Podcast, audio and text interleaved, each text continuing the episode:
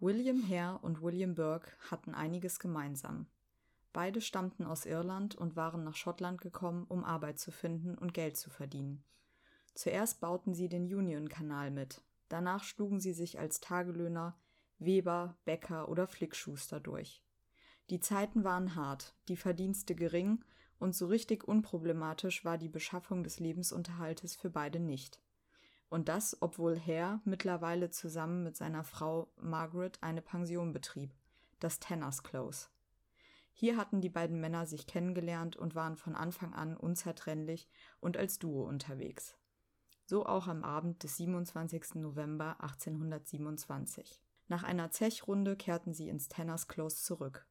Donald ist gestorben, ließ Margaret teilnahmslos verlauten. Für William Hare war das natürlich ein Schock.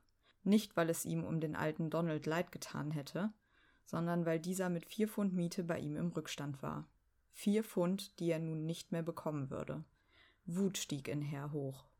Doch einer seiner größten Tugenden, zumindest wenn es nach ihm selbst ging, war sein Einfallsreichtum. Zusammen mit Burke schmiedete er einen Plan, um den finanziellen Verlust auszugleichen. Man wollte die Beerdigung vortäuschen und die Leiche verkaufen. Beide füllten den Sarg des Toten mit Rinde und brachten seinen Leichnam in die Anatomieschule von Dr. Robert Knox am Surgeon Square. Jener Dr. Knox zahlte ihnen sieben Pfund und zehn Schillinge und stellte keinerlei Fragen über die Herkunft des Leichnams. Der Verlust von Hare hatte sich in einen Gewinn verwandelt. Eine Geschäftsidee war geboren. Eine Geschäftsidee, die in den nächsten zehn Monaten 16 Menschen das Leben kosten wird. Mord ist unser Hobby.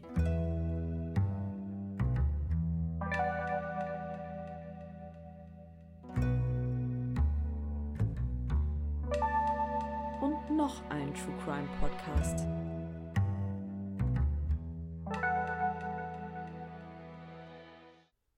So, hallo zusammen, herzlich willkommen zu einer neuen Folge Mord ist unser Hobby. Und auf die Gefahr hin, dass ihr das auch heute schon nicht mehr hören könnt, wünsche ich euch natürlich trotzdem noch ein frohes und vor allem gesundes neues Jahr. Da ich mir ja besonders gerne Fälle aussuche, die verfilmt worden sind, habe ich mir für den heutigen Fall einen Gast eingeladen, der ziemlich viel Ahnung von Filmen hat, würde ich mal das? behaupten. Hat er. Und zwar mein Freund Peter, der nicht nur Kinobetreiber ist, sondern zusammen mit seinem Kollegen Manu den YouTube-Kanal Filmfressen betreibt und dort seit fast fünf Jahren, ist richtig, fünf Jahre? Ja. Filme aus allen denkbaren Genres bespricht. Peter, wenn du magst, kannst du gerne noch ein paar Worte zu eurem Filmkanal sagen. Ja, dir muss ich ja nichts dazu sagen. Nee, das stimmt. Ich bin ein Fangirl ja, der ersten ja, Stunde. Du bist ja mittlerweile auch ein bisschen Teil davon. Ja. Wenn man jetzt zusammen die True Crime Geschichte, haben wir auch schon ein paar Episoden zusammen gemacht. Deshalb freut es mich natürlich äh, umso mehr, hier halt auch mal als Gast zu sein. Mhm. Äh, und auch neben dir so zu, zu sitzen, was mhm. für mich ja sehr ungewohnt ist. Normalerweise nehme ich im eigenen Raum ab, ja. auf. Ja, aber wir sprechen seit über fünf Jahren über Filme, über Serien, über alles, was uns so auf dem Bildschirm entgegenflimmert. Mhm. Ähm, natürlich ganz großes Steckenpferd der Horror. Deshalb mhm. passt das natürlich hier auch. Es kann zwischendurch vielleicht ein bisschen zynisch, ein bisschen sarkastisch werden. Mal schauen, ob deine Zuhörer damit klarkommen. Ja, werden wir sehen. ja, aber das gewählte Thema passt natürlich auch perfekt. Ne? Unzertrennliche Freunde, ja. die wir hier begutachten, beobachten Stimmt, und so ein bisschen wie Manu und du, ne? Genau. Ja. Ist halt nur die Frage, wer von beiden wer ist. Mhm. Können wir am Ende nochmal überlegen. Okay. Genau, aber Peter hat es ja auch gerade schon angedeutet und vielleicht habt ihr das auch schon mitbekommen dass wir so ein kleines Crossover von den Filmfressen und Mord ist unser Hobby angefangen haben. Also es gibt eine True Crime Rubrik bei den Filmfressen, wo ich dann zu Gast bin und wir im Idealfall einmal im Monat über Filme sprechen, die auf wahren Verbrechen beruhen. Äh, wir machen da Video-Reviews dann zu, also schaut da gerne mal rein. Wir haben unter anderem schon ausführlich über die Geschichte des Serienmörderfilms gesprochen und da einige lohnenswerte Vertreter vorgestellt. Mhm. Und zur heutigen Folge kommt dann jetzt diesen Sonntag auch ein Video-Review auf dem YouTube-Kanal der Filmfressen. Ja, auf jeden Fall. Wenn du das nicht angemerkt hättest, hätte ich das natürlich Hättest gemacht. Vergessen. Nee, hätte ich nicht vergessen, hätte ich auf jeden Fall darauf hingewiesen. Ja, super. Genau, ich würde sagen, bevor wir jetzt konkret in äh, unseren Fall einsteigen, erzähle ich erstmal ein bisschen was über die damalige Situation in Edinburgh oder Edinburgh. Oder Edinburgh. Also der Google-Übersetzer sagt, es heißt Edinburgh, aber ich vermute, das ist falsch. Ich denke auch. Ich bleibe jetzt mal bei Edinburgh, weil das eine Schottin war, die das Erklärvideo gemacht hat. Und wem soll man glauben, wenn nicht den Schotten? Niemandem. Ja. Auf jeden Fall glaube ich, man braucht ein paar Hintergrundinfos, um die Geschehnisse, die jetzt gleich kommen, irgendwie einordnen zu können. Und zwar war es so, dass sich Edinburgh ähm, vor allem im 18. Jahrhundert, aber auch noch zu Beginn des 19. Jahrhunderts noch in einer regelrechten Blütezeit befand. Also Wissenschaft und Kunst erlebten in der Stadt eine neue Blüte und Philosophen, Dichter und Maler kamen in die Stadt und vor allem die schottischen Ärzte gelangten durch ihre Forschungsarbeit und Erfindungen zu weltweitem Ruhm. Das Anatomiestudium hat in Edinburgh auf jeden Fall schon eine sehr lange Tradition, denn hier wurde schon im Jahr 1505 mhm.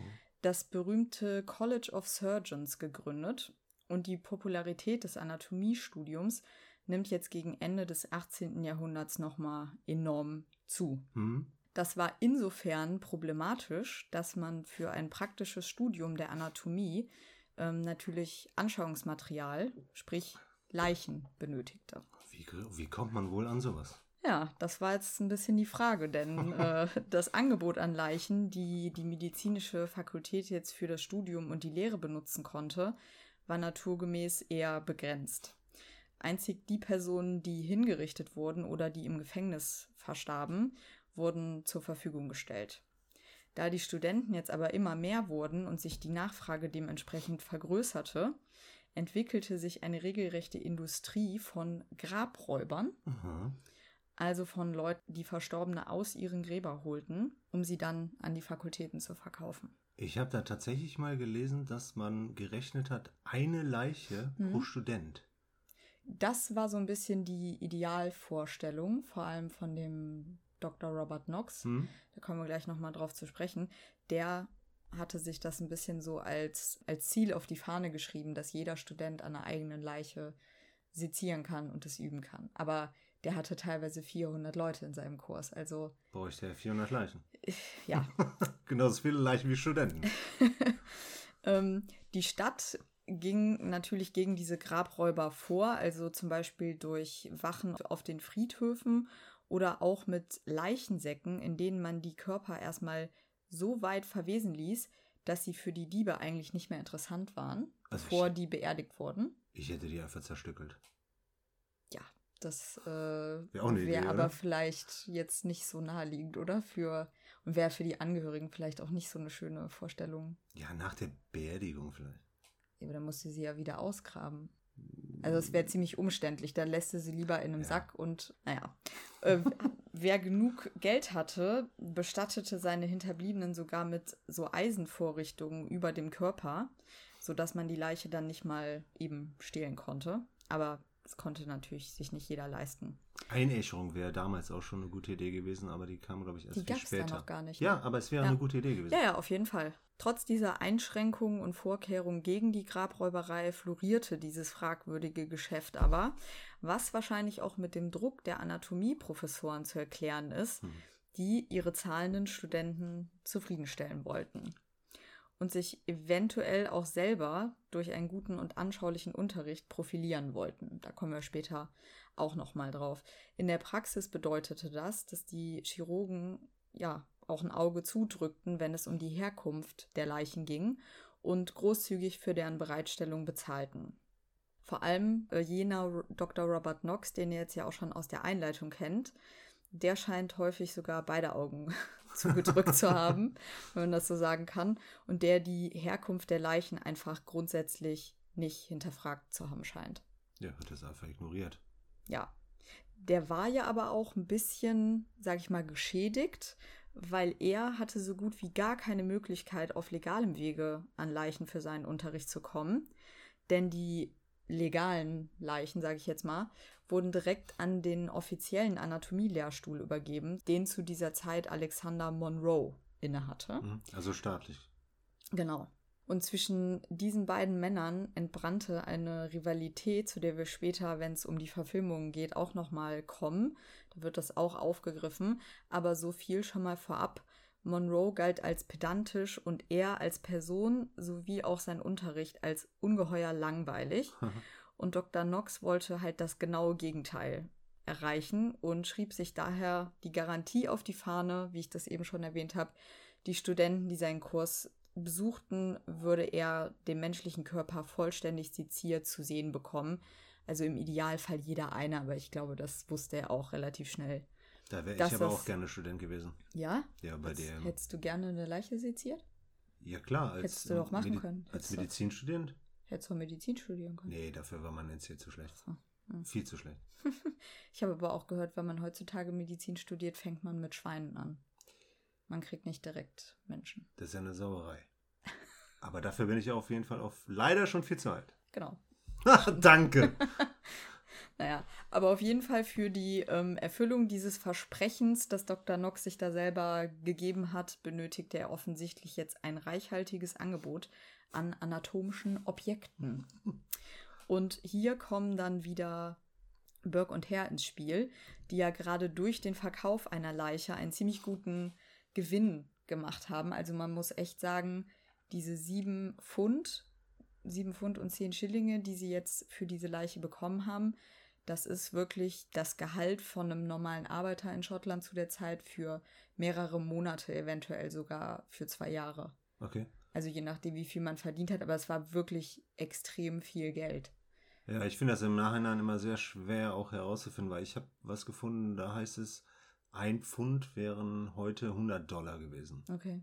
Ja gut, man im Prinzip ist ja das Wichtige, wie hoch so die, ähm, die Lebenskosten Ja, ja, damals waren, ne? Ja, wie viel Miete man gezahlt hat und so.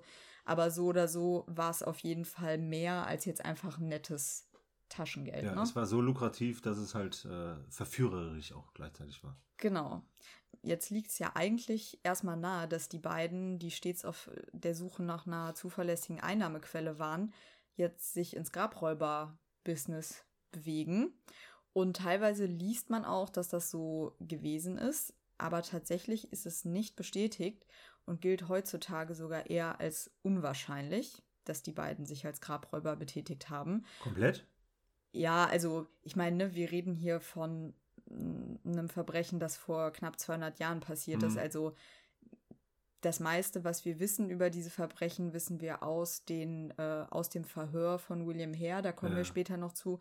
Das heißt, so 100%ig zuverlässig sind die Angaben nicht. Ja, wer weiß auch, ob es 16 waren, können auch viel mehr gewesen sein. Ja, 16 ist die Zahl, die beide genannt haben. Okay. Aber auf jeden Fall gibt es keine eindeutigen Beweise dafür, dass sie sich probiert haben als Mhm. Grabräuber. Aber trotzdem äh, wollten sie weiterhin Leichen an Dr. Knox verkaufen und haben anscheinend den gefährlichen und anstrengenden Umweg auf dem Friedhof nicht mit eingeplant. Vielmehr ergab es sich so, dass jetzt ein paar Wochen nach dem Tod von Donald ein anderer Mieter von Hare, der Mhm. hat ja ähm, Pension. Dieses, diese Pension, genau, und zwar ein älterer Mann namens Joseph, schwer erkrankte. Herr machte sich jetzt zuerst mal Sorgen, dass ähm, seine Kundschaft wegbleiben könnte, wenn im Tenners Close jemand über längere Zeit krank war. Ne? Damals war das ja mit den Hygienestandards auch noch ein bisschen anders als heute. Mm, Aber erstmal warteten Herr und Burke jetzt ab und hofften, dass Joseph bald das Zeitliche segnen würde und sie ihn dann ne, gewinnbringend bei Dr. Knox abladen konnten. Aber Joseph war anscheinend äh, relativ zäh und hatte nicht vor, abzutreten. Da musste also nachgeholfen werden. Tatsächlich, aber ne, jetzt war wahrscheinlich auch schon ein Großteil des Geldes äh, weg, das sie mit der ersten Leiche verdient hatten. Und darum beschlossen sie jetzt, den armen Joseph von seinem Leiden zu befreien. Also sie haben äh, das wirklich auch so gesehen, da sie am Anfang ja häufig alte und kranke Leute Hm. getötet haben, dass das so ein bisschen Befreiung ist. Genau. Sie versorgten ihn mit Whisky und erstickten ihn dann, indem sie ihm Mund und Nase zuhielten. Und wie man sich jetzt vorstellen kann, hat der alte Mann kaum Widerstand geleistet, da die Krankheit und der Alkohol in Kombi ihn wahrscheinlich ziemlich wehrlos gemacht haben. So dass er dann schon bald gegen eine Gebühr von 10 Pfund, Oh. jetzt diesmal, weil er natürlich ziemlich frisch war, Mhm. in Dr. Knox Praxis eingeliefert wurde. Burke und Hare machten sich diesmal nicht einmal mehr die Mühe, eine Beerdigung vorzutäuschen, wie sie das ja noch beim ersten ah, stimmt, Leichnam ja. gemacht haben. Für Dr. Knox war der Leichnam von Joseph perfekt, denn er war intakt, noch nicht verwest und damit äh, in keinster Weise mit den von Maden zerfressenen Kadavern zu vergleichen, die er schon, ne, die er sonst so bekommen hat, die halt wochenlang schon unter der Erde gelegen hatten. Er gab den beiden Männern zu verstehen, dass er ihnen gerne auch zukünftig weitere Objekte abnehmen würde, was ja schon, also ich finde, an, an dem Punkt weiß man doch eigentlich schon, wenn dir jemand einmal eine Leiche bringt, okay. Wenn dir jemand zweimal eine Leiche bringt und du dann auch noch sagst, ja, gerne weitere, dann hast du doch eigentlich auch schon das Gefühl, dass die aktiv was dafür tun, um Leichen zu bekommen. Naja, dadurch, dass die Leichen ja auch frischer waren, sollte ihm relativ schnell klar gewesen sein, dass da eventuell nachgeholfen wurde. Eigentlich schon, ne? Aber, wie gesagt, nicht hinterfragt. Ja. Um jetzt keinen unnötigen Verdacht zu erwecken, hatten äh, Burke und Herr sich für die Tötung eine Methode überlegt, die erstmal keine offensichtlichen Spuren am Körper hinterließ. Also während sich einer von beiden mit seinem gesamten Gewicht auf den Körper des Opfers setzte, hielt der andere mit Hand und Nase, äh, mit Hand und Nase, mit äh, Hand. Äh, hielt der andere mit der Hand äh, Mund und Nase zu, sodass das Opfer erstickte. Und das schien für ihre Zwecke auch erstmal tadellos zu funktionieren. Diese Methode wurde dann später auch wirklich unter dem Namen Birking bekannt. Burke. Da es meist wohl auch Burke war, der die Tat ausführte. Das habe ich mir fast gedacht. Ja? Ja. Warum? Ja, der Burke wird ja immer so mehr als der die Initiator. Die treibende ja, Kraft dargestellt. Beziehungsweise, also ich äh, fand es so, irgendwie ist der, der Herr ist so der Kopf hinter der ganzen Sache, habe hm. ich mhm. immer den Eindruck.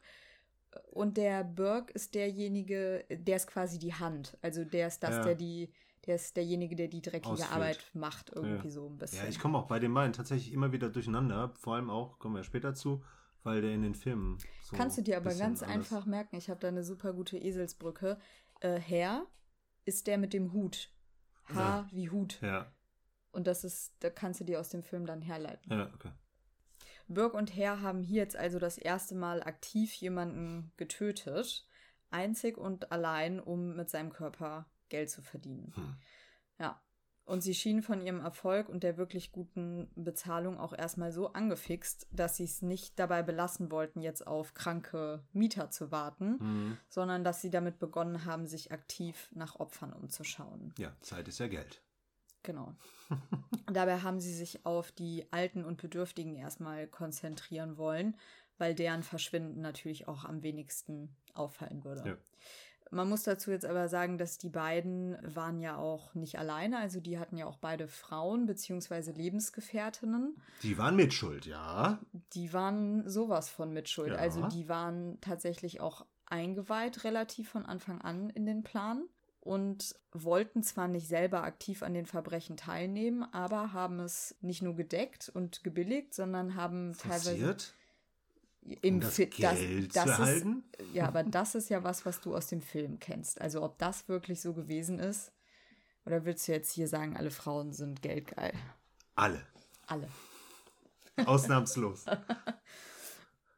Auf jeden Fall haben die beiden Frauen nicht nur davon gewusst, sondern sich auch dazu bereit erklärt, teilweise potenzielle Opfer in das Haus zu locken, mhm. sie mit Getränken gefügig zu machen oder denen auch mal was zu essen auf den Tisch zu stellen, um denen vorzugaukeln, ne, dass mhm. die in einer sicheren Atmosphäre irgendwie sind.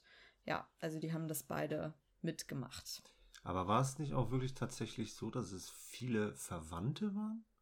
Also wirklich Personen, die beide direkt kannten? Unter also, den Opfern meinst ja, du genau. jetzt? Also es gibt eine Verwandte von Helen McDougall, von Burkes äh, Lebensgefährtin, ja. ähm, die zu den Opfern zählt. Da komme ich auch nachher einmal kurz zu. Ähm, aber das ist eigentlich die einzige Verwandte, okay. die mir jetzt bekannt ist. Okay. Wir können ja mal uns chronologisch weiter vorarbeiten. Mhm.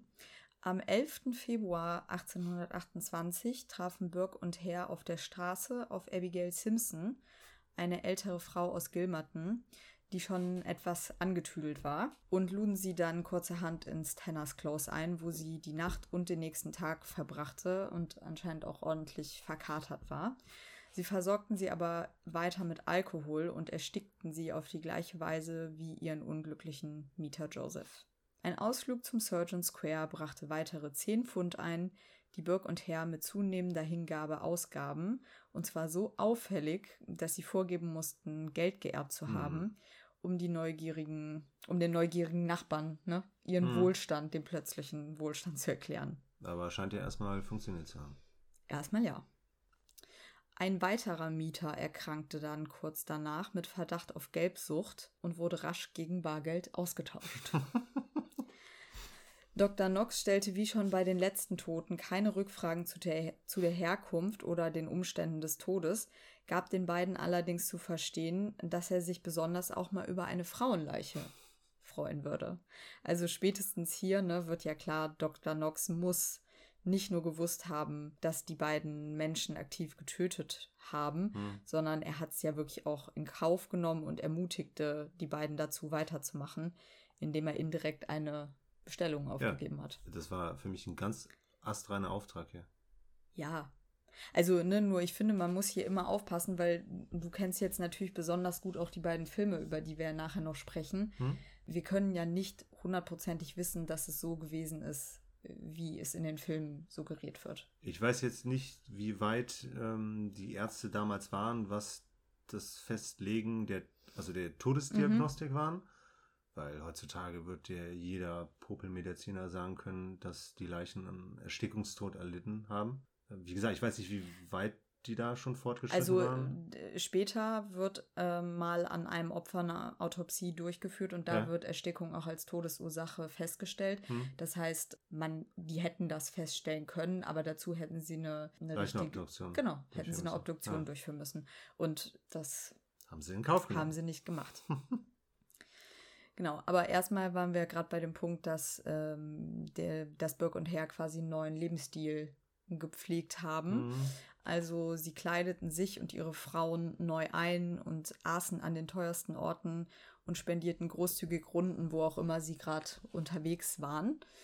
Mit dem Geld und äh, ja auch dem Erfolg im Rücken wurden Burke und Herr dann aber auch immer dreister und die anfängliche Skepsis und die Angst belangt zu werden, scheint jetzt völlig verschwunden zu sein.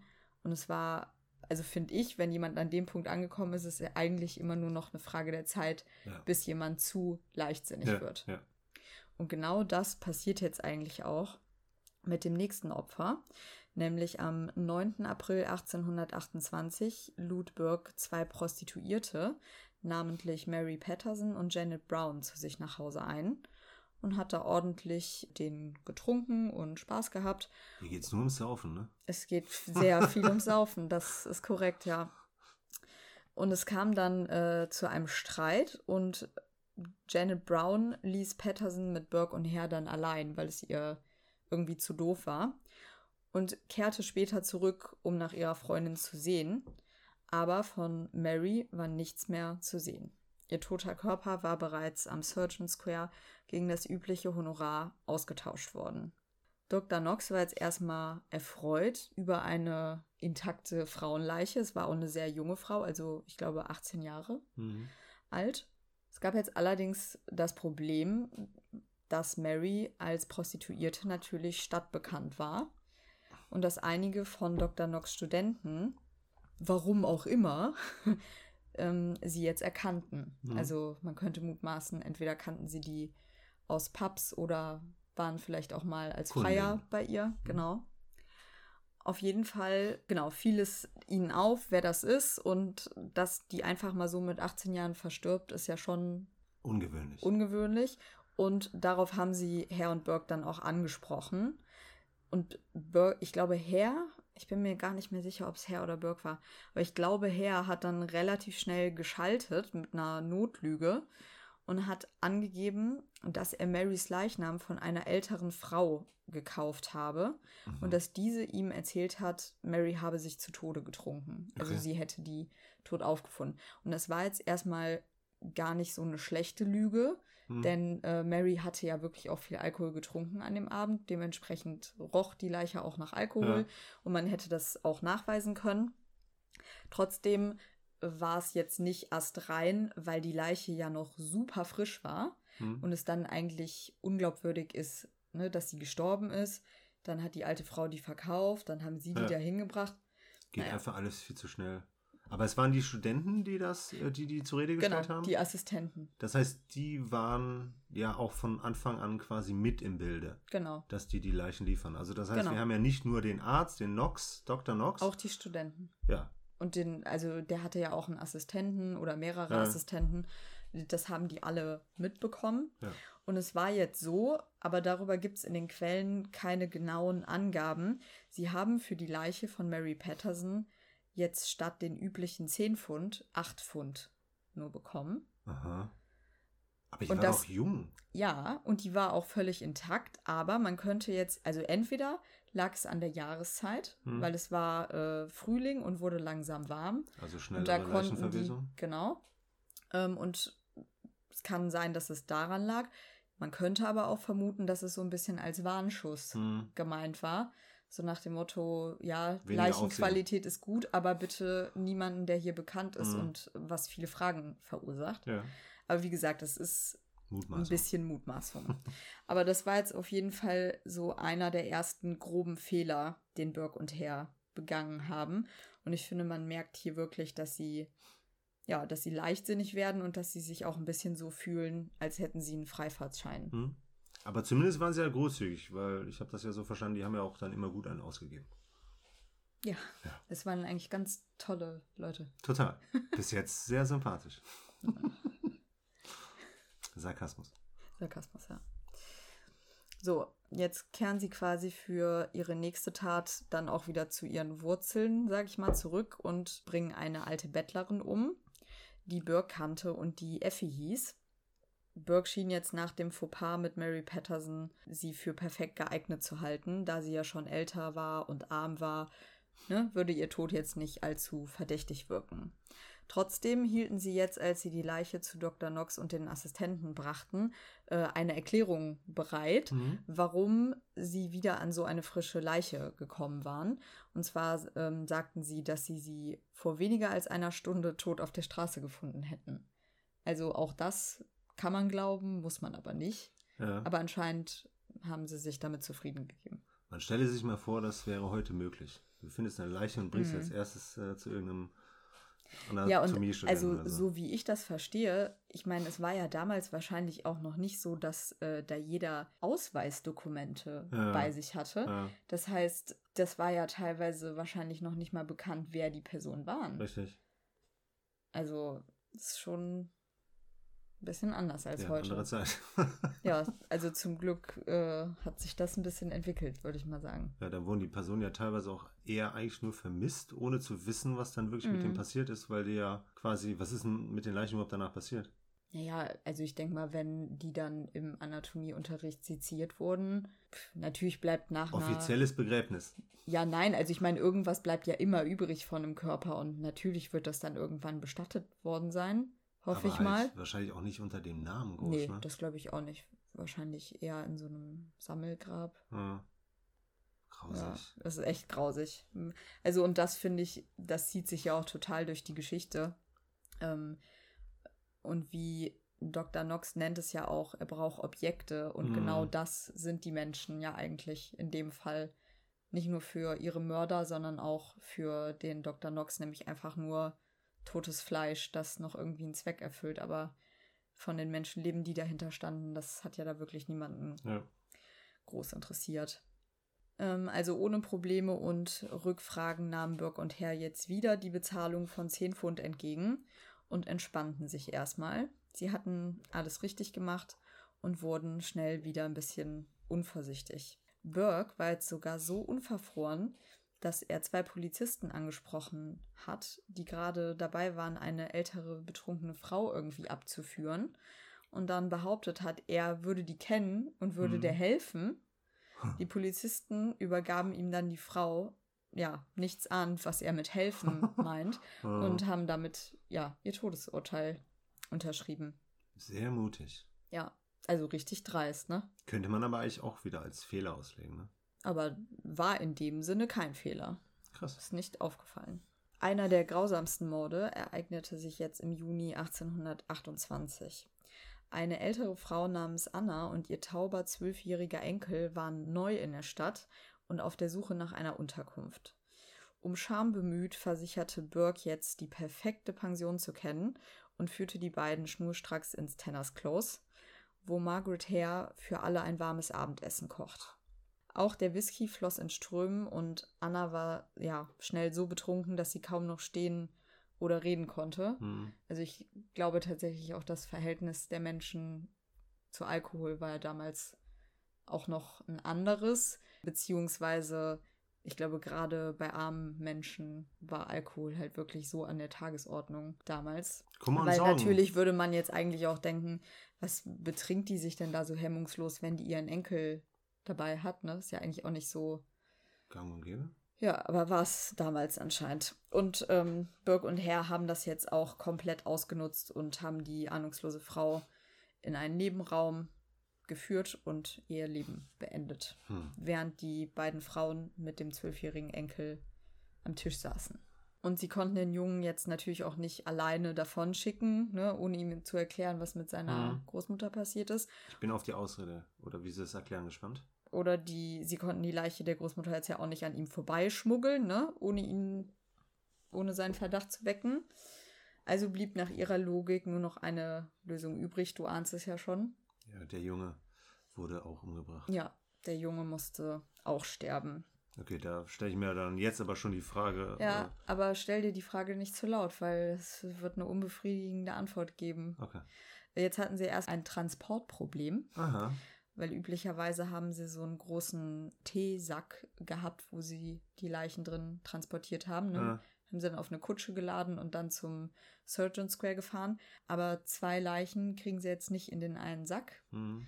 Und sie wollen auch nicht zweimal fahren, mhm. weil das verdächtig wäre ja, und ne, viel Zeit kosten würde. Also stopfen sie die beiden Leichen jetzt kurzerhand in ein Fass. Whiskyfass. Ja, in ein größeres Fass auf jeden Fall und bringen das zu Dr. Knox. Und die Assistenten von Dr. Knox nehmen das an, wundern sich erstmal, vor allem, weil es draußen anscheinend auch so kalt war, obwohl es Juni war, hm. dass die beiden Leichen in dem Fass so total hart und steif geworden sind und die jetzt diese beiden Körper kaum voneinander trennen können. Krass. Aus dem Fass, ja. Die Assistenten wundern sich jetzt, wie sie an die Leiche von der alten Frau und eines Kindes hm. kommen, aber lassen die beiden unbehelligt und ohne Rückfragen und gut bezahlt weiterziehen. Und schon haben wir Mitschuldige. Definitiv. Auf ja, auf jeden Fall. Ja. ja.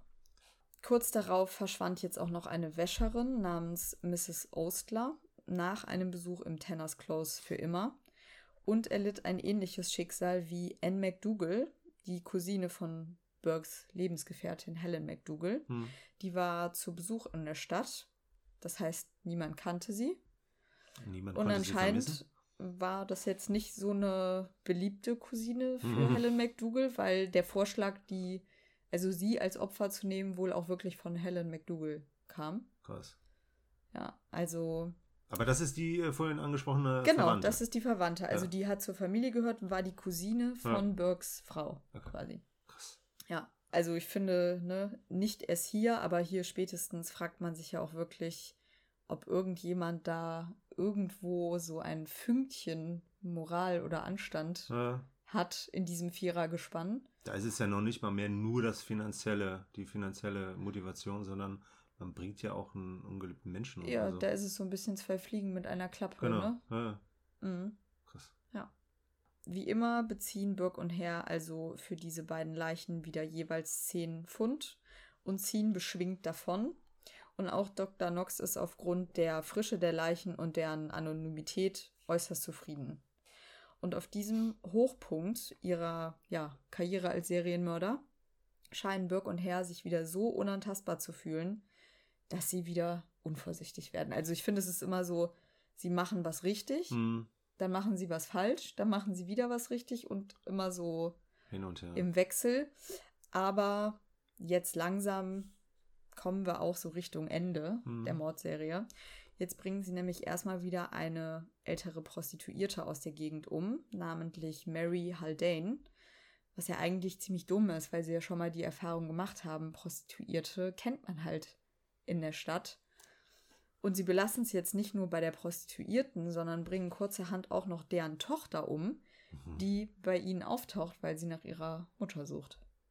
Okay, gut, aber das ist jetzt aber auch praktisch, ne? Also keine, die Fragen stellen kann. Das stimmt, aber die Nachbarn wussten, dass Peggy, hieß das Mädchen, ihre mhm. Mutter suchen geht und waren jetzt generell halt besorgt über das Verschwinden der Frauen, ja.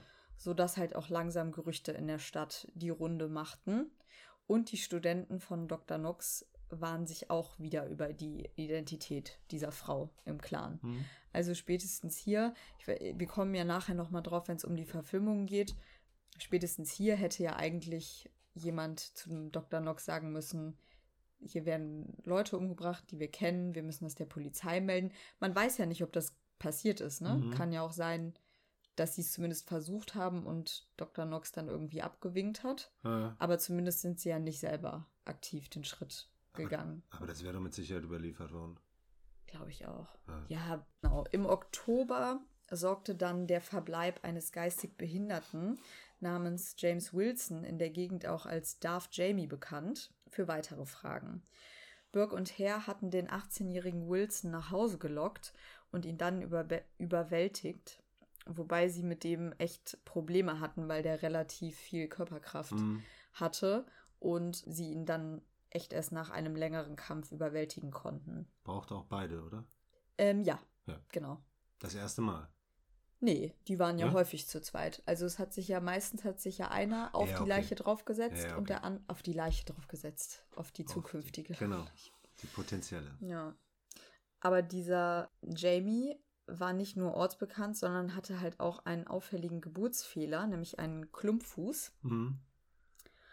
Und als er dann jetzt auf dem Seziertisch von Dr. Knox ankam, haben halt alle sofort Bescheid gewusst, wer das ist. Klar. Und Dr. Knox hat dann noch äh, versucht, Schadensbegrenzungen zu betreiben und hat einfach ganz schnell die Füße wegseziert. Okay. So nach dem Motto, nee, war der nicht, da sind doch gar keine Füße mehr. Und also ja, es, so kann man es natürlich auch machen. Es klingt echt ein bisschen makaber, aber eigentlich ist es halt, also ich finde es richtig übel.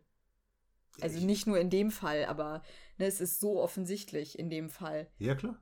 Ja. Ja, und ich meine, es waren ja auch hier wieder deutlich mehr Personen eigentlich im Bilde. Also ja. es hätte so viele potenzielle ja, ja. Studenten, was auch immer geben ja. können, die was gesagt hätten. Ja, aber wahrscheinlich haben die, also ist natürlich kein, keine Begründung dafür, aber wahrscheinlich haben die gefürchtet, wenn sie ne, den Dr. Knox verraten, dass sie dann ihr Studium nicht weiterführen ja. können oder was auch immer. Ja, aber wenn man es geschlossen macht in der Gruppe.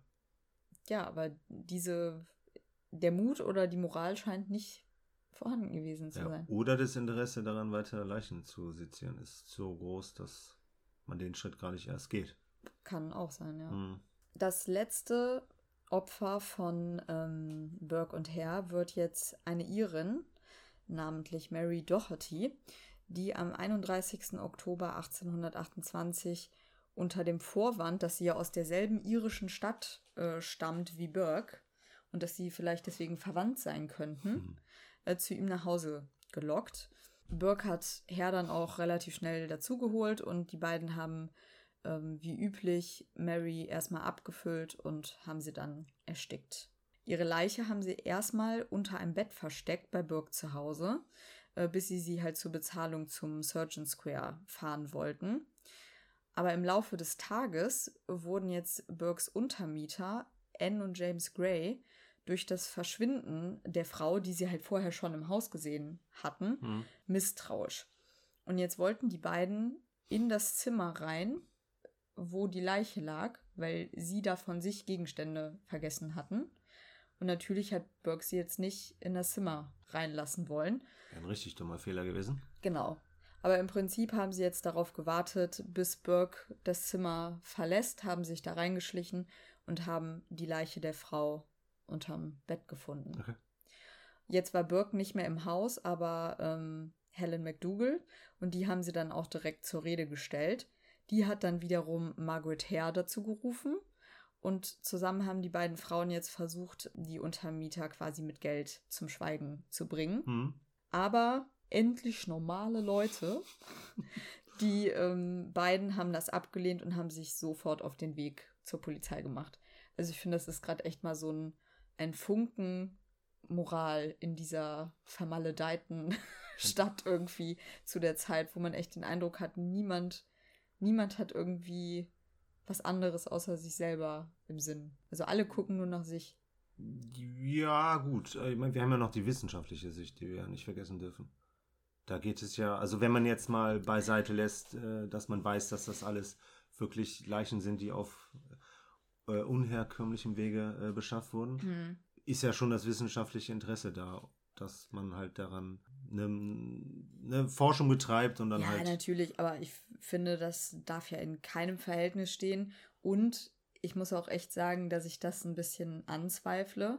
Beziehungsweise natürlich war da auch, äh, waren da auch wissenschaftliche Beweggründe der Anatomieprofessoren. Mhm. Aber, ne, das habe ich ja eben auch schon mal gesagt, der Dr. Knox wollte natürlich auch einen spannenden Unterricht machen. Der wollte seinen guten Ruf irgendwie erhalten. Und das waren würde ich sagen, in erster Linie auch Prestigegründe. Okay. Für die er das getan hat. Ja, unter anderem auch, klar. Ja. Nachdem die Grays sich jetzt auf den Weg zur Polizei gemacht haben, haben Helen und Margaret natürlich sofort Burke und Hare kontaktiert, mhm. denen gesagt, was los ist. Die wiederum dann sofort die Leiche von Mary Doherty in einem großen Koffer zum Surgeon Square brachten. Mhm um die Zahlung sicherzustellen und auch, ne, falls jemand kommt, zu sagen, hier ist ja gar nichts. Ja. Als die Polizei dann in Burkes Haus eintraf, war dort keine Leiche mehr zu finden. Aber ein anonymer Hinweis führte die Polizei am 2. November zu Dr. Knox, also in den Surgeon Square 10, wo die Leiche von Mary Doherty in einer Teekiste hm. gefunden wurde. William Burke, William Hare, Margaret Hare und Helen McDougall wurden wegen des Mordes an Mary Doherty verhaftet und gaben im Verhör widersprüchliche Erklärungen ab. Und als diese Verhaftungen jetzt publik werden, meldete sich auch wieder die Prostituierte Janet Brown, die mhm. ja damals mit Mary Patterson zusammen bei Burke war, und erzählt auch nochmal von dem Verschwinden von Mary Patterson. Daraufhin wurde dann die Wohnung von Herr nochmal durchsucht und man fand Kleidungsstücke von Mary Patterson und Gegenstände von Jamie Wilson und Mary Doherty. Überführt. Ja, Indizien, ne? genau. könnte man sagen. Aber an Mary äh, Doherty wurde jetzt auch eine Autopsie durchgeführt. Die ergab, dass sie erstickt ist, aber man konnte nicht beweisen, ob es sich um einen vorsätzlichen Tod mhm. oder um einen Unfall handelte. Das heißt, also man weiß schon, dass die beiden das waren, aber die Beweise sind eher so mittel, hm? könnte man sagen. Und ja, dieses Fehlen direkter Beweise, also das Fehlen dieser direkten Beweise, veranlasste jetzt den Lord Advocate, Herr die Möglichkeit der Straffreiheit anzubieten, wenn er sich bereit erklärte, gegen Burke auszusagen. Mhm. Ich finde, das ist eigentlich ein ziemlich, ziemlich kluger Schachzug, wenn ich mir das jetzt mal so überlege, du weißt, dass dies waren, aber du kannst sie eigentlich juristisch nicht überführen. Ja. Und deswegen nimmst du dir bei zwei Leuten den einen, den, dem das eher zu. Nee, den stärkeren ja eigentlich in dem Fall. Also den, der Herr ist ja eigentlich der Kopf hinter der Sache, ja. von dem sie aber davon ausgehen, dass er sofort den Burke ans Messer ja. liefern wird. Ne? Ja. Naja, auf jeden Fall hat Herr dieses Angebot auch direkt bereitwillig angenommen und hat Burke in alle Fälle reingeredet als Täter, die die Polizei zu diesem Zeitpunkt halt kannte. Am 1. Dezember 1828 wurden Burke und Helen McDougall wegen des Mordes an Mary Doherty angeklagt und Burke wurde auch wegen der Morde an Mary Patterson und Jamie Wilson angeklagt. Herr und seine Frau hingegen entgingen allen Anklagen, wurden aber jetzt bis zum Prozess im Gefängnis auch festgehalten. Mhm. Wie im 19. Jahrhundert üblich war der Prozess sehr kurz und ähm, begann am Heiligabend 1828. also es war ein richtiges äh, Highlight-Event in der Stadt. Happy Festivals. Mhm. Äh, Burke und auch Helen McDougall plädierten auf nicht schuldig. Das öffentliche Interesse war riesig, ne? also die Menschen warteten wirklich auf den Straßen vorm Gerichtssaal, dass mhm. einer den Kopf rausstreckt und irgendwie eine Neuigkeit rausruft. Und wenig überraschend sagen jetzt im Prozess Herr und seine Frau gegen Burke aus.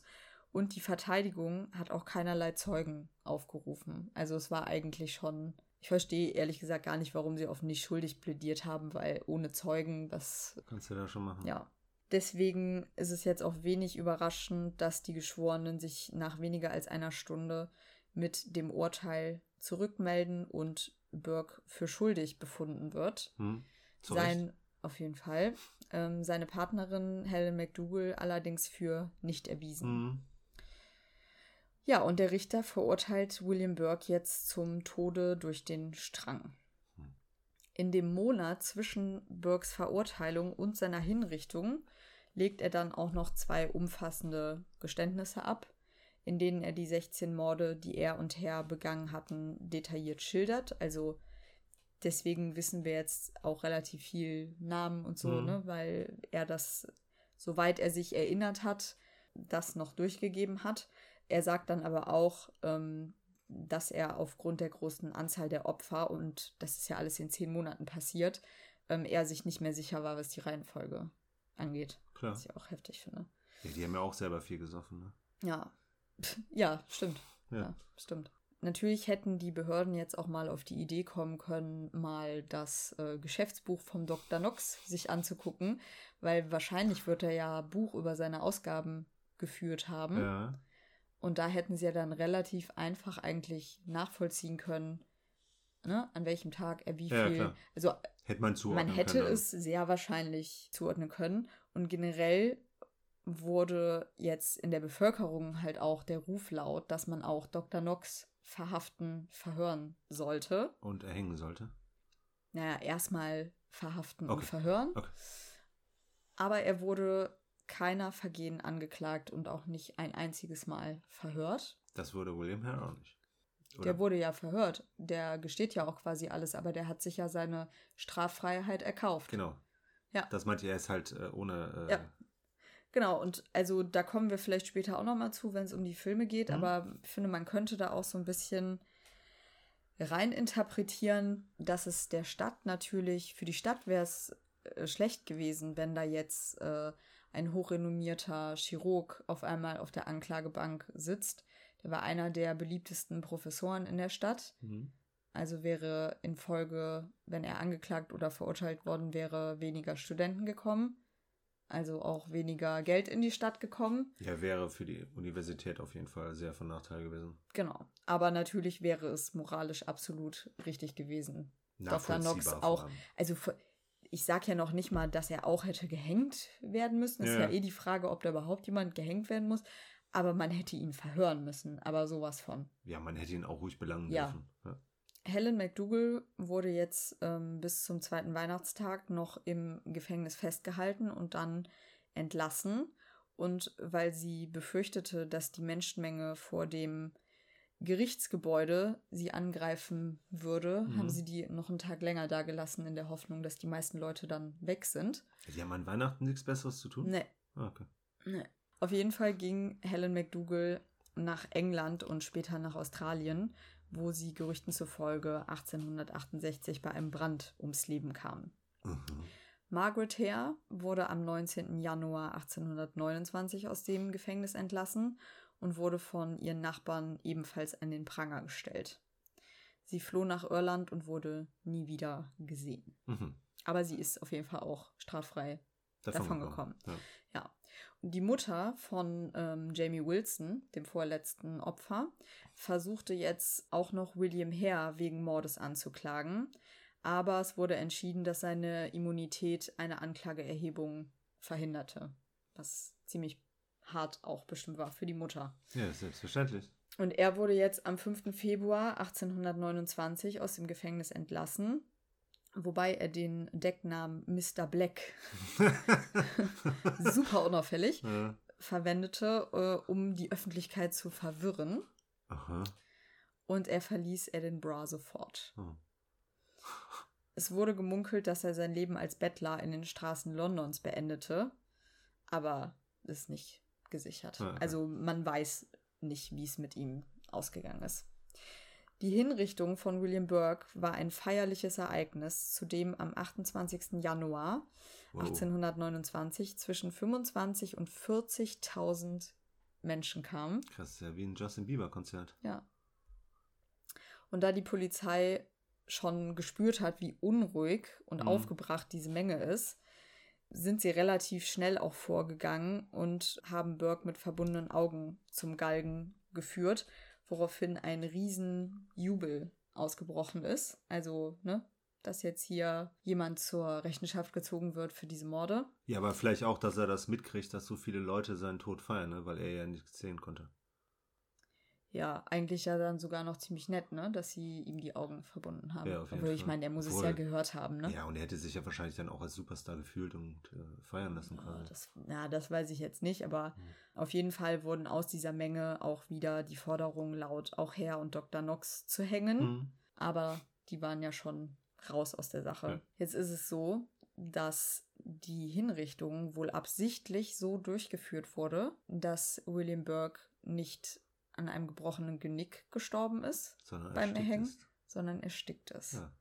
Passt ja, ne? Das, das passt und das können wir sogar, also das kann man wirklich noch nachvollziehen, mhm. weil ja sein Skelett bis heute noch Stimmt. in der Universität steht mhm. und alle Nackenwirbel intakt sind. Ach, krass. Also das ist echt mies. Mies, aber ja, irgendwie auch, also Ironie. Ein bisschen. Also ja. ironisch fand ich, dass sein Körper jetzt auch wirklich nach der Hinrichtung auf dem Seziertisch landet, aber natürlich nicht beim Dr. Knox, ja. sondern bei ähm, Alexander Monroe. Ist das der Konkurrent gewesen? Ja. Nee. Ach, echt? Ja. Krass. Genau. Ähm, und dieser Weg vom Leichnam zum Surgeon Square musst du dir wirklich so vorstellen, dass er jetzt zwischen 25 und 40.000 Leute hinterhergerannt sind mhm. und versucht haben, Stücke von der Haut von dem abzureißen. also, ja, ich, ich, weiß gar nicht, ob ich das witzig finde. Ich finde es so unfassbar krank. Ich verstehe den Sinn und Zweck dahinter nicht. Also, also ich habe ich habe sowas motiviert. das erste Mal gehört. Ich habe ja meine erste Folge damals über Bonnie und Clyde gemacht, ne? Hm. Und die sind doch in einem Auto erschossen worden. Ja. Und da waren dann ja auch ganz schnell ganz viele Schaulustige am Ort, die wirklich den Haare ausgerissen haben, den Fingernägel abgeschnitten haben, mhm. die Kugeln aus den Baumstämmen gepult haben, weil die das verkaufen wollten oder was davon behalten wollten. Also das ist auch nicht ein Phänomen nur dieser Zeit, sondern anscheinend Immer sind Menschen wirklich so. Ich finde es auch richtig krass, aber die Leute nehmen ja Fußballrasen aus Stadion, ja. wo ihre Mannschaft gewonnen hat, wo ich mir auch ja, denke. Wobei so. ich meine, das tut keinem weh, ne? Natürlich tut das keinem weh, aber trotzdem kannst du ja auch irgendwo Rasen mitnehmen. Ich meine, Birk tut es jetzt auch nicht mehr weh, aber ähm, trotzdem finde ich es schon noch was anderes. Haut von einem toten Menschen mitzunehmen. Und von Birks Haut wurde unter anderem auch ein Buch gefertigt. Ah. Ein Notizbuch, das man auch noch ausgestellt, glaube ich, sehen kann. War nicht noch irgendwas mit einer Tasche, Handtasche? Nee, das war ein Notizbuch. Okay, ich glaube, gut. das war das, was ich dir gezeigt hatte. Okay. Auf jeden Fall ne, haben wir jetzt ja schon ausreichend besprochen, dass ähm, das Interesse der Öffentlichkeit so groß war und die Stimmung so aufgeheizt, dass die Behörden sich regelrecht dazu gezwungen sahen, die sterblichen Überreste jetzt zur Schau zu stellen. Mhm. Das war eigentlich auch alles andere als gewöhnlich. Nach der Sezierung wurde Burkes Skelett dann konserviert und befindet sich nun dauerhaft und immer noch im Anatomischen Museum der Universität Edinburgh. Ein passendes, wenn auch ironisches Ende. Das hast du, glaube ich, auch schon mal mitgekriegt. Ne? Es gibt jetzt ja nach dieser Mordserie eine unmittelbare Konsequenz, nämlich eine Gesetzesänderung. Den Anatomy Act. Genau. Oder auf Deutsch das Anatomiegesetz, das 1832 verabschiedet wird und das vorschreibt, dass alle zur Sezierung verwendeten Leichen nur von Personen stammen dürfen, die in Krankenhäusern gestorben sind. Und auch nur dann, wenn sich jetzt die nächsten 72 Stunden nach dem Tod hm. keine Verwandten melden hm. und den Leichnam abholen wollen. Ja. Und es ermöglichte außerdem allen Personen, ihre Leichen auch aktiv der Wissenschaft zu spenden. Also, dass du sagen konntest, ich möchte nach meinem Tod meinen Körper der Wissenschaft spenden. Das ging vorher auch noch nicht. Ja, richtig. Das Gesetz hinderte skrupellose Unternehmer wie Dr. Knox jetzt daran, das Geschäft mit den Leichen weiterhin zu unterstützen. Und infolgedessen wurde auch die Praxis des Grabräubers ja, ausgemerzt genau. oder ist ausgestorben danach.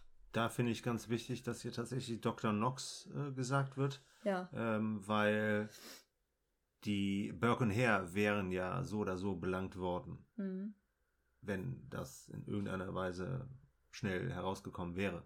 Dass man quasi sozusagen, man hat ja eigentlich das Verbrechen auf Seite der Medizin, auf Seite der Wissenschaft mhm. quasi damit ja, Birk und Herr sind ja eigentlich nur die Handlanger, ne? Der verlängerte Arm der Wissenschaft, so ein bisschen. Ja. Natürlich haben die das zu ihrer persönlichen Bereicherung, Bereicherung gemacht, hm. aber ein Stück weit sind sie ja eigentlich auch von den Eliten instrumentalisiert worden, ohne das selber zu merken. Ja, im Laufe. Ja. Dadurch, dass sie halt immer, immer wieder so viel Geld gekriegt haben, ja. klar. Ja. ja. Die grausamen Taten von Birk und Herr bleiben auch weit über die Grenzen Schottlands und nach fast 200 Jahren bekannt und im Gedächtnis der Menschen und bestes Beispiel dafür, du kennst doch auch diese Dungeons, ne? Also zum Beispiel, als wir mal in Hamburg waren, da mhm. gibt es ja auch einen Dungeon und da werden ja dann immer so die, die bekanntesten Verbrechen der Region ausgestellt. Mhm. Wenn du in Schottland in einen Dungeon gehst, also in Edinburgh, Edinburgh, dann findest du da im Dungeon auch D Dirk und Herr. Dirk. Genau, Dirk Nowitzki. Ich habe jetzt so oft Burke und Herr gesagt. Eigentlich müsste man es einfach mal umdrehen und Herr und Burke sagen. Stimmt. Du findest im Dungeon da auf jeden Fall eine Darbietung von Burke und Herr. Also mhm. das zeigt ja, wie, äh, wie tief das in den Kulturgeist da eingezogen ist. Ja. Und es gibt da auch zahlreiche Pubs, die nach Burke und Herr heißen. Mhm. Ich glaube, in dem Gebäude, wo früher das Tanners Close drin war, ist mittlerweile ein Stripclub. Passt ja auch ein bisschen. Ist auch ein bisschen passt, ja. Ja, aber auch wieder ein bisschen morbide ist. Genau, morbide. Und diese Geschichte wird ja, ne, habe ich ja gerade schon gesagt, auch über die Grenzen von Schottlands in Filmen, Musicals, Romanen immer weiter behandelt. Mhm. Was denkst du, woran das in erster Linie liegt bei diesem Fall, dass das die Menschen so nachhaltig beschäftigt? Also allgemein, also ich kann von mir sagen, ich fand den Fall auf jeden Fall sehr interessant, weil er halt zu einer gesetzlichen Veränderung geführt hat. Mhm. Also quasi durch diese Serie von Morden wurde ein, ein Missstand, sag ich mal, aufgedeckt. Mhm. Etwas, was halt wahrscheinlich dann Jahre, Jahrzehnte lang halt im Verborgenen äh, getätigt wurde und nie einer belangt wurde. Mhm. Ich habe da auf jeden Fall auch noch von ein, zwei anderen bekannteren, ja, unter anderem halt auch Grabschändern, die mhm. dann halt auch das darüber hinaus praktiziert haben, äh, gelesen. Aber die zwei waren ja mit ihren 16 Morden hier schon äh, deutlich äh, vorne. Und vor allem in zehn Monaten, ne? Das ja, ja klar. So Kurze Zeit. Ja. Ähm, sind damit ja mehr als Massenmörder. Es hat damals ein großes Aufsehen erregt und ich denke mal, heute wird es da halt auch einen großen äh, Kult drum geben. Alleine auch schon wegen der ironischen Umstände. Mhm ja, ich glaube wirklich auch, sind diese ironischen Umstände auch, ne? Dieses, kommen wir jetzt ja gleich nochmal zu, wenn ja. wir über die Filme sprechen. Vielleicht machen wir es sogar jetzt auch in dem Zuge. Äh, wir haben uns nämlich zwei dieser Filme, die diese Geschichte von Burke und Hare interpretieren, mhm. zwei sehr unterschiedliche Filme, ja. haben wir uns mal näher angeschaut. Und ich verweise an dieser Stelle nochmal auf das Filmfressen-Video, mhm. das am Sonntag veröffentlicht wird. Cool. Da besprechen wir diese zwei Filme. Schaut da auf jeden Fall noch mal rein. Mit welchem wollen wir anfangen? Ich würde mit dem eigentlich von Anfang anfangen. Okay. also den früheren, oder? Ja. Also von äh, 1960. Ja. Der Arzt und der Teufel oder auch Flesh and the Fiends von einem gewissen John Gillian. Der hat äh, sehr viel Hammergeschichten gemacht. Also hier Hammerhorror. Genau. Äh, ja, ich weiß gar nicht, ob das, äh, ob das allen ähm, True Crime-Zuhörern okay, bekannt ist. Aber er ist Obwohl auf jeden Hammerhorror, Fall, ja. das sind so 70er, genau. 70er Jahre Schwarz-Weiß, ne? Grusel, Gothic. Ja. Ja. Ähm, erwähne ich hauptsächlich auch, weil ähm, es hier auch so ein bisschen gotischen, an gotischen Horror Mhm. angelehnt ist. Ähm, er ist auf jeden Fall ein Regisseur, der sehr horrorversiert ist, Mhm. hat aber dennoch relativ schwarzhumorige Untertöne teilweise. Besonders aber auch durch die Darstellung von Burke und Hare, die hier fantastisch von Donald Pleasance und George Rose äh, gemimt Mhm. werden. Ähm, und wir sehen die hier tatsächlich am Anfang auch erstmal als Grabschänder. Ja, stimmt. Ähm, wie sie halt ein Grab, äh, wie sie Fake halt ein, News. wie sie ein Grab äh, plündern und okay, das war in dem Wie sie Fall es versuchen, ne? Es gelingt ihnen ja nicht. Stimmt, genau. Und dann kommt es dazu, wie es halt auch real der Fall war, dass sie ihren, äh, dass sie den Mieter ähm, an den Arzt verkaufen. Aber ansonsten konzentriert der Film sich äh, hauptsächlich nicht nur darauf, äh, Burke und Hare näher zu Mhm. beleuchten, sondern vor allem halt auch so die ganze äh, Gesellschaft, Ja. die ganze Stadt, also Ja. Edinburgh. Ähm, Edinburgh. ähm, ne, wirft dann halt auch äh, viel, also der, das, das soziale Klientel rein, halt, ne, die Prostituierten, der Behinderte spielt auch eine Rolle. Der Jamie Wilson. Genau. Mhm. Und äh, äh, der Film zeigt ja auch äh, das skandalöse Treiben in den Kneipen ganz gut. Richtig? Äh, damals war man anscheinend auch fast halb nackt in der Kneipe. Heute nicht mehr? Heu äh, nö, also Ne? zumindest nicht hier in Bonn. Ich weiß nicht, wo du so hingehst, aber. Ich war schon lange nicht mehr. ähm, oder da war es auch normal, dass äh, Frauen in der Kneipe der Rock weggezogen wird. Ja, heute trägt man keine Röcke mehr, ne? Nicht? nicht? Ich glaube nicht, oder? Okay. Ja, zumindest nicht zu der Jahreszeit. Ja, im Winter. Strumpfhose? Ist das ein Rock? Ja, natürlich. Du kannst auch unter einen Rock eine Strumpfhose ziehen. Achso, mit Strumpfhose. Ja, Okay, jetzt habe ich verstanden. besprechen wir nochmal in Ruhe. naja, aber wie du schon sagst, ne, ist es so ein bisschen echt ein Stadtporträt Genau. auch. Das fand ich auch echt ganz cool, weil der Film damit ja so ein bisschen diese historische Einbettung auch Hm? leistet. Ohne die finde ich diese Geschichte halt auch super schwer konsumierbar und deswegen fand ich das richtig gut, dass der Mhm. Film das gemacht hat. Insgesamt ist der Film auch relativ nah an den Fakten, ne? bis jetzt auf diese Grabräuber-Szene. Aber Burke und Hare werden hier wirklich auch als zwei dreckige, versoffene, skrupellose Zeitgenossen dargestellt. Und man Mhm. möchte sich als Zuschauer jetzt eigentlich auch gar nicht groß mit denen identifizieren, ne? obwohl sie ein Stück weit mit dem Dr. Knox zusammen schon auch Hauptfiguren des Films sind. Ja. Aber, trotzdem Identifikationsfigur. gar keine Ja. Identifikationsfiguren. Das werden wir noch im zweiten Film Mhm. gleich sehen. Da ist es ja ein bisschen anders. Ja. Also ich würde auch tatsächlich sagen, hier hast du fast schon eigentlich nur eine Identifikationsfigur und das ist die rechte Hand vom Dr. Knox. Ja, genau. Weil Der, der ist so ein ein bisschen bisschen moralisch- das moralische Gewissen, der Dr. Knox halt auch immer wieder ins Gewissen redet Genau. und sein Tun hinterfragt. Ja. Ne? Und ja, dass man wirklich ein bisschen das Gefühl hat, er ist quasi unsere Stimme, der Mhm. immer wieder sagt, so, das kannst du nicht machen. Ja. Und so weiter, genau. Ich fand es auch generell gut, dass hier in dem Film die ähm, Rolle von Dr. Knox mehr beleuchtet wird Mhm. weil Burke und Hare sind zwar die Täter, aber ohne Dr. Knox hätten sie diese Taten wahrscheinlich auch nicht begangen und deswegen finde ich es halt ja wichtig, dass hier auch ein bisschen diese Figur mehr beleuchtet wird. Mhm. Die Frau vom, die, die Pension war vom Herr. Herr, okay. Äh, auch seine Frau wird ja hier auch Ja. quasi deutlich als Mittäterin, weil sie ja quasi auch immer wieder motiviert dazu.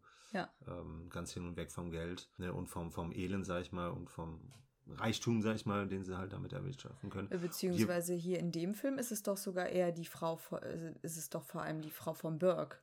Weil hier, das war ja das Komische an dem Film, da hat ja der Burke die Pension in dem Film. Ah ja, stimmt, genau, deshalb ja- kam ich gerade durcheinander. das habe ich auch nicht so richtig verstanden, warum sie das gemacht haben. Weil hier in dem Film hat ja der Burke die Pension mit seiner Frau. ja, Und ich glaube, der Herr hat gar keine Frau. richtig, genau. Zumindest sehen wir die nicht. Ja. Also keine Ahnung, warum sie das gemacht haben. Es ist ja im Prinzip für die Geschichte jetzt auch nicht weiter relevant. Genau. Ne? Ähm, aber die Frau ist hier auf jeden Fall auch als nicht nur als Mitwisserin, sondern als Mittäterin auch. Zeigt sich ja am Schluss Tatsächlich. aber ähm, doch in gewisser Form moralisch und bereut das Ganze, weil sie ja dann quasi auch den Lynchmob lenkt, in Mhm. welche Richtung. Naja, aber das habe ich ehrlich gesagt nicht so verstanden, dass sie Mehr als Schutz vor sich, Ja, für sich natürlich. selbst. Okay. Die wollte ihren eigenen Arsch retten und. Äh, Zusätzlich. Aber vielleicht hat sie auch erkannt, ja, schon ein bisschen Reue hat man da schon erkannt. ich nicht. glaube ich echt. Vielleicht hat sie einfach die Konsequenzen bzw. das Ausmaß nicht verstanden. Ja, das kann sein. Aber das Coole ist halt, dass hier wirklich der Fokus, wie du gerade eben gesagt hast, der Fokus liegt nicht nur auf Burke und Hare, Mhm. sondern halt auch auf allen wichtigen anderen Figuren und dann letztendlich halt auch auf der äh, Gemeinschaft äh, der Stadt. Mhm. Aber ich finde es sehr gut, dass Dr. Knox und halt auch die wissenschaftliche Position halt auch vor allem in einer Ideologie hier äh, gezeigt und verdeutlicht wird, die am Schluss ja tatsächlich auch eine Entwicklung erfährt. Ne, wir sehen ja quasi Docs, Dr. Knox dann Docs. auch quasi in einer Erläuterung, Ja. weil er ja ähm, anfangs, äh, wie gesagt, als Mittäter schon gezeigt wird. Also wir wissen ja eigentlich von vornherein, dass er weiß, dass das Auftragsleichen hier quasi Ja. sind. Aber er sagt halt immer wieder so, das Individuum ist für ihn nicht wichtig, sondern die Forschung an diesem ist wichtig. Die Humanität. Genau. Äh, ja, es ist schon irgendwo ein humanistischer Gedanke, weil ja quasi die Erkenntnisse der Anatomie halt, ähm, Klar, einen Nutzen für die Allgemeinheit haben. genau. Aber, und also, das habe ich ja vorhin auch schon mal gesagt, im, am Ende des Films kommt Dr. Knox ja zu der Einsicht, dass dieser humanitäre Gedanke bei weitem nicht so stark war wie sein eigenes Prestigedenken. Ja, okay. Also Ah. das formuliert der Film ja ziemlich deutlich und natürlich ist das ein Stück weit Interpretation, weil ne, man hat Dr. Knox nie befragt, also hat er das auch nie gesagt. Mhm. Aber finde es eigentlich gut, dass der Film damit ein Statement setzt und sagt, das war nicht nur für die Wissenschaft. Macht es Yeah. euch nicht so einfach und sagt, es war nur für die Wissenschaft. Ja, aber es ist ja trotzdem dann auch in der Hinsicht eine Form von Läuterung. Ja, Die da- Erkenntnis, doch, auf jeden Fall. Dass das ja. eigene Interesse da vielleicht dann auch äh, im Vordergrund stand. Ja. Was vielleicht auch noch ganz wichtig ist zu erwähnen bei dem Film, dass ja hier auch einige der Opfer Hm? richtige Nebenfiguren sind, also sogar Ja. mit den richtigen Namen. Zum Beispiel der Jamie Wilson, der, ne, der Darth Jamie Ah ja. mit dem Klumpfuß, Ja, genau. den sehen wir ja hier. Und Mary Patterson, die 18-jährige Prostituierte, hat ja hier eine ziemlich große. Das war die da Rolle. von das oben. Genau, Ja, okay. genau. Die ist nämlich hier. Die Billy Whitelaw. Billy Whitelaw heißt sie. Ja, wir kennen die aus dem Horrorklassiker Das Omen. Mhm. Ganz toller Film. Hat nichts mit True Crime zu tun, aber Immer einer von. Peters Lieblingsfilmen. Ja, oder sehr diabolische kinderhältliche Babysitterin quasi Ja. äh, spielt sie da. Und Ja, die hat sehr aus ausdrucksstarke, böse Augen. auf jeden Fall. Aber hier ähm, ist sie ja, finde ich sie gar nicht angsteinflößend, sondern eher, ich finde sie sogar eigentlich sogar sympathisch. Sympathisch so ein bis exzentrisch und irgendwie nicht, also die dreht häufig ziemlich am Rad Ja. und äh, hat ein krasses Alkoholproblem Ja. und ein krasses Aggressionsproblem. Okay, aber das haben ja viele. Ja, und sie kann, also sie versucht ja irgendwie ein besserer Mensch zu werden, weil sie hat hier in dem Film eine Liebesbeziehung mit einem Assistenzarzt oder einem Studenten von Ja. Dr. Knox. Das ist fiktiv und ne, dient eigentlich nur dazu, dass er nachher ihre Leiche erkennt. Klar. Aber die Figur versucht ja hier wirklich quasi gegen ihr, gegen ihr Naturell anzukämpfen, beziehungsweise gegen die Lebenssituation, in der sie sich halt befindet als Prostituierte, die abends in Kneipen unterwegs ist. Und sie möchte ja eigentlich jetzt eine bessere, anständigere Frau werden, aber es klappt halt nicht so ganz. Ja, wie das Burger quasi auch versuchen. Nicht unbedingt anständiger zu werden, aber aus. Die versuchen reicher zu werden. Genau. Ja, gut, aber ich meine, ein schönes Leben haben sie auch nicht. Weil ich Nein, finde nämlich auch, der Film zeigt halt quasi auch so ein bisschen ähm, eine Zweiteilung der Gesellschaft. Mhm. Ne? Also, also quasi wird Burke und Hare mit zusammen mit dem Prostituierten und dem, also jetzt stellvertretend, ne, Mhm. dem ähm, Behinderten, geil- körperlich Behinderten, Jamie Wilson. genau, sorry, ich kann mir die ganzen Namen nicht merken, ähm, quasi auf eine Seite gepackt und auf der anderen Seite hast du die ganzen Akademiker. Mhm. Ja, total. Ne, vor allem halt auch optisch natürlich äh, Ja. abgegrenzt. Ja. Und am Schluss sagt er dann aber auch so von wegen, ähm, dass halt, wie gesagt, die Schuld kannst du halt nicht nur im Elend äh, finden Ja. ähm, oder in den elendigen Beweggründen, sondern halt auch Ja. in den akademischen. Ja, auf jeden Fall. Und das fand ich halt cool, Ja. weil das dann halt auch ein wesentlich interessanterer Schnitt der Gesellschaft ist. Und was der Film ja auch noch macht, können wir vielleicht noch abschließend erwähnen, bevor wir uns zum nächsten Film begeben. Er ändert das Ende. Achso, der ja. Film gibt sich nicht damit zufrieden, dass äh, William Burke gehängt wird, während die anderen straflos da freikommen, Mhm. sondern, also beziehungsweise er hält sich erstmal so dran, ne, dass auch hier Herr Burke verrät und mhm. ans Messer liefert und Burke hingerichtet wird. Und Herr versucht dann einfach das Land zu verlassen und wird aber quasi direkt am Hintereingang des Gefängnisses vom, vom Lynchmob, Lynchmob ja. erledigt. Lynch. Von Lynch. David Lynchmob. Ja. nee, aber ne, also was ja auch, glaube ich, jetzt gar nicht mal so unrealistisch ist in so einem Fall. Könnte man dann tatsächlich auch wieder so ein bisschen als ähm, wie soll ich sagen, als Wunschgedanke äh, ja, sehen. habe ich total so verstanden, ja. dass der Film so sagt, ausgleichende Gerechtigkeit. Ja, er hätte es auch verdient gehabt. Ja. Und ich meine, ganz ehrlich, wenn man das mal so sieht, natürlich hätte der das Gleiche verdient. also ich bin jetzt kein Fan vom, von, von der, der, Todesstrafe, ne? aber wenn, dann darfst du schon beide gleich bestrafen. Weil besonders ist der, der Herr ja noch viel schlimmer gewesen, weil er seinen Freund ja eigentlich komplett in den Rücken gefallen ist. Ja, auf jeden Fall. Also sympathisch hätte ich gefunden, wenn einer der beiden gesagt hätte, so, ich war's. Ja hätte die komplette Schuld auf sich genommen. Ja. Wäre natürlich dann trotzdem aber noch der Falschere, der gestorben wäre, aber ja. das, das zeigt halt davon, dass wir schon einen etwas schlechteren unter den beiden haben. Ja. Der es noch mehr verdient gehabt hätte, äh, dann gehänzt zu werden. Genau, und diese, ähm, diese Darstellung davon, ne, dass Herr so quasi der manipulative Kopf der beiden ist, das findet sich ja auch im nächsten Film wieder. Mhm der total anders ist. Und zwar ist es eine schwarze Komödie, äh, Birk und Herr mit dem Untertitel Wir finden immer eine Leiche aus dem Jahre 2010 und unter der Regie von John Landis. Hm. Oh, woher kennen wir den denn? Den kennen wir von An American Werewolf. In London. In London. Und aus dem Thriller-Video von Michael Jackson, wo er Regie geführt hat. Ah, ich dachte, er hätte mitgespielt. Auf jeden Fall ist das ja hier eine schwarze Komödie. Hm?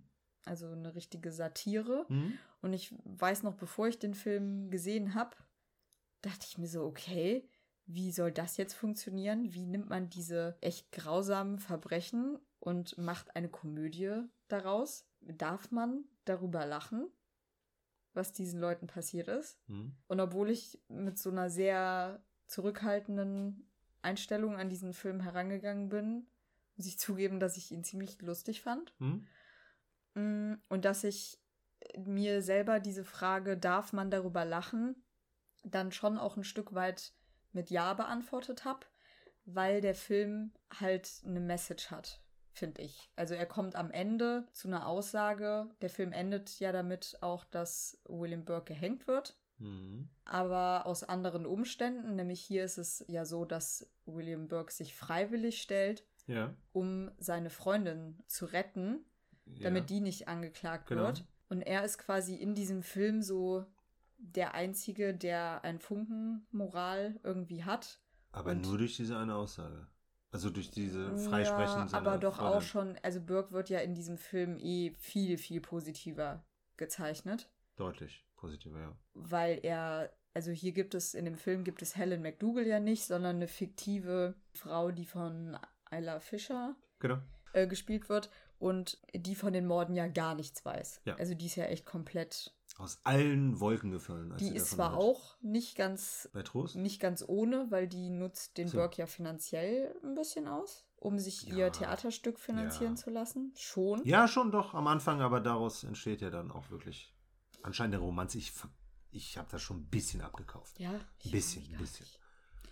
Na, aber auf jeden Fall finde ich, war es hier so das Statement am Ende, die einzige Moral, die hier irgendwie zu greifen war, in einem minimalen Maß, die baumelt jetzt am Strang, während alle anderen, die drumherum stehen, ja.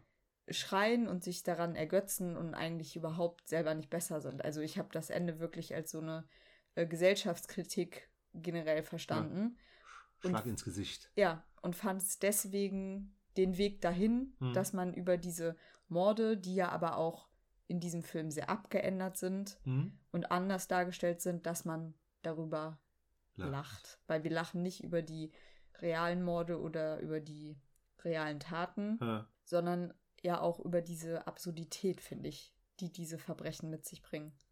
Ja, also ich habe hauptsächlich gelacht, weil diese Widrigkeiten, die die beiden durchstehen müssen, mhm. weil sie sich hier echt blöd anstellen bei der Leichenbeschaffung. Das war für mich und dann halt das, das äh, Comedic Timing von Simon Peck. Ähm, Andy Serkis hat sich auch äh, wunderbar äh, gemacht. Tim Curry, finde ich, hat auch ein paar sehr humoristische Glanzpunkte genau, gesetzt. Tim Curry spielt hier den Alexander Monroe, Monroe mhm. also den Rivalen vom Dr. Robert Knox. Und das ist, finde ich, in dem Film auch super witzig inszeniert, diese Rivalität von mhm. den beiden, die sich ja größtenteils eigentlich über die Assistenten von den beiden zeigt, die sich gegenseitig immer so anzicken und so ein bisschen, mich hat das erinnert an den Kennst du noch den Assistent vom Premierminister von Little Ach, ja. Britain? Ja. Daran hat mich das total erinnert und ich fand das herrlich. Also wirklich richtig lustig. Und ich fand zum Beispiel auch, dass du während den Morden ja teilweise lachen musst, wenn du dich an den, an den zweiten Mord, nee, an den ersten Mord erinnerst, nämlich der Joseph quasi, der hier ja. gespielt wird von Christopher Lee. Stimmt. Dann setzen die sich auf den drauf, halten den Mund und Nase zu und sagen dann, oh, haben wir es geschafft. Und dann brummt er nochmal, ich bin noch nicht tot. also, es war schon. Ich fand es wirklich witzig. Nee, der war auch witzig. Ja. Ich finde auch allgemein, dass man darüber lachen darf. Ähm, ich weiß nur nicht, ob ich die Aussage am Schluss dann irgendwie cool finde. Ähm, auch wenn es zeigt, dass dann, auch wenn es wirklich cool ironisch ist, dass dann die moralischste Figur gehängt wird und quasi allen dann irgendwo auch so den Spiegel äh, vorsetzt, ne? weil auch die ganze Menge, die dem Ganzen zujubelt. Genau, da, aber genau das fand ich ja gut, dass der Film halt diese Menge, die dem der äh, Verurteilung zuschreit und zujubelt, dass die eigentlich am Ende alle auf der Mittäterbank sitzen. Ja. Das fand ich halt gut. Da ist doch zum Beispiel in dem Film auch dieser, der Henker, ja. der quasi auch so ein bisschen der Erzähler genau. ist der dann am Ende nochmal so sagt, dass es, äh, also wie konnten die das tun für Geld, das ist so verwerflich. Und dann nimmt er einen Geld Sack Geld entgegen ja. dafür, dass er gerade den ja, Burg ja. erhängt hat. Also ich fand das ziemlich cool. Ja, aber was ich halt meinte, war die Aussage so, ich tat es für die Liebe. Wenn das jetzt kein Spoiler ja, war. Also, nee, das habe ich ja eben schon gesagt, dass der Burg ne, quasi gesteht, um seine Freundin zu retten, ja. ne, weil ihm damals ihm gesagt wurde, wenn einer von euch gesteht, sind die anderen drei raus. Ja.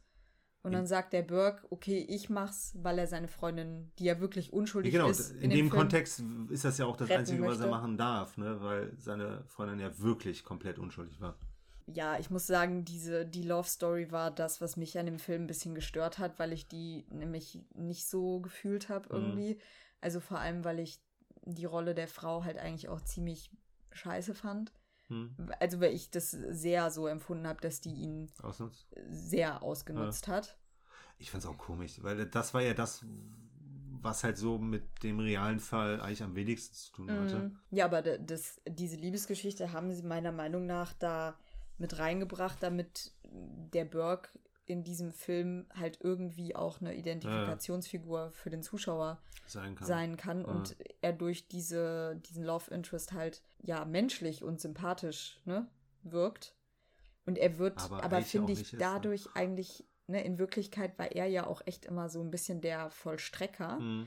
Er war ja in echt auch derjenige, der zum Beispiel diese zwei Prostituierten nach Hause geholt hat und so. Und er wird in dem Film schon deutlich positiver dargestellt. Ja. ja. Und er wird so auch ein bisschen, als ob er so total unterm Einfluss vom Herr steht und ja. also ob er das eigentlich gar nicht unbedingt wollte und einfach nur mitgemacht hat. Also ich finde es schon grenzwertig. Aber es ist ja quasi auch so ein bisschen schwierig jetzt über die Überlieferung, weil das hauptsächlich halt auch durch die Aussagen kommt, mhm. wirklich festzustellen, ob es da eventuell ähm, ich sage jetzt nicht ein Abhängigkeitsverhältnis äh, gab, aber ob mm. der mhm. eine dem anderen so ein bisschen ja nicht gezwungen hat, ne, aber so, so ein bisschen unter Einfluss. Ja, das stimmt. Das ist, ähm, das kann man, kann man wirklich nicht, man kann es nicht ausschließen, aber es gibt jetzt auch keine ja. Hinweise dafür, ne?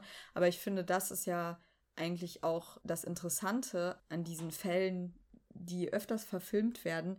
Man sieht ja, das ist so ein bisschen wie bei der stillen Post, ne? Also das, was überliefert wurde, ja. das wird dann äh, anders gewichtet, anders interpretiert, eventuell auch mal verfälscht erzählt.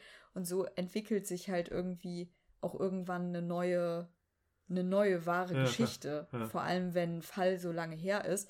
Und ich finde, das sollte man, egal was man für eine Verfilmung guckt und egal wie nah die an mhm. den Fakten vorgibt zu sein, ja. sollte man irgendwie immer im Hinterkopf haben. Ja, ist ja auch nicht unbedingt der Anspruch eines äh, Spielfilms, ne?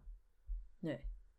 Aber ein guter Hinweis, ein guter ja, Rat ja, an die ja, ZuhörerInnen. Ja, genau. Und das, äh, finde ich, ist auch eigentlich ein ganz gutes Schlusswort, oder? Ja. Finde ich schon. Da werde ich in einer der nächsten Folgen auch noch mal ein bisschen ausführlicher drüber sprechen, äh, wo dann der Manu zu Gast ist. Aha. Und da sprechen wir nämlich über einen Spielfilm, mhm. der einen Mann zum Serienmörder stilisiert hat. Wie, wie kommt denn sowas? Nee, und dann halt wirklich später rausgekommen ist, dass dieser Mann kein Mörder war. Deswegen True Crime, schön und gut, aber nein, aber man muss es halt wirklich, äh, ich finde, man, man darf es nicht einfach nur konsumieren, sondern man muss es hinterfragen und ja. man muss irgendwie, ich finde es halt total interessant zu sehen, wie solche Geschichten immer weiter tradiert werden irgendwie. Das ist, ähm, sagt ja auch viel wieder über uns Menschen aus. Ja, klar, auf jeden Fall. Ja, besonders der John Landis-Film, der ja nicht verharmlost das, aber romantisiert das Ganze auch ein bisschen. Äh, ja. Und befeuert natürlich auch, ne, dass es so einen Kult um diese Personen gibt. Und das Den ist ja, es ja eh schon gibt. Das genau, aber der natürlich durch sowas auch wieder Konjunktur dann hat. Und es ist schon immer schade eigentlich, dass die Namen dieser Täter, wie oft haben wir jetzt heute Burke und Herr und Herr und Burke gesagt, wie, wie krass das im Ge äh, Gedächtnis bleibt. Ja. Während diese 16 Personen, die gestorben sind, die hat man einmal erwähnt oder auch nicht. Und das ja. ist schon. Man erinnert sich halt immer an die, also meistens an die Täter und nicht an die Opfer. Ja. Das äh, ist ja auch äh, in der deutschen Geschichte ja. durch den Zweiten Weltkrieg äh, ja leider auch so schon immer gewesen. Das stimmt.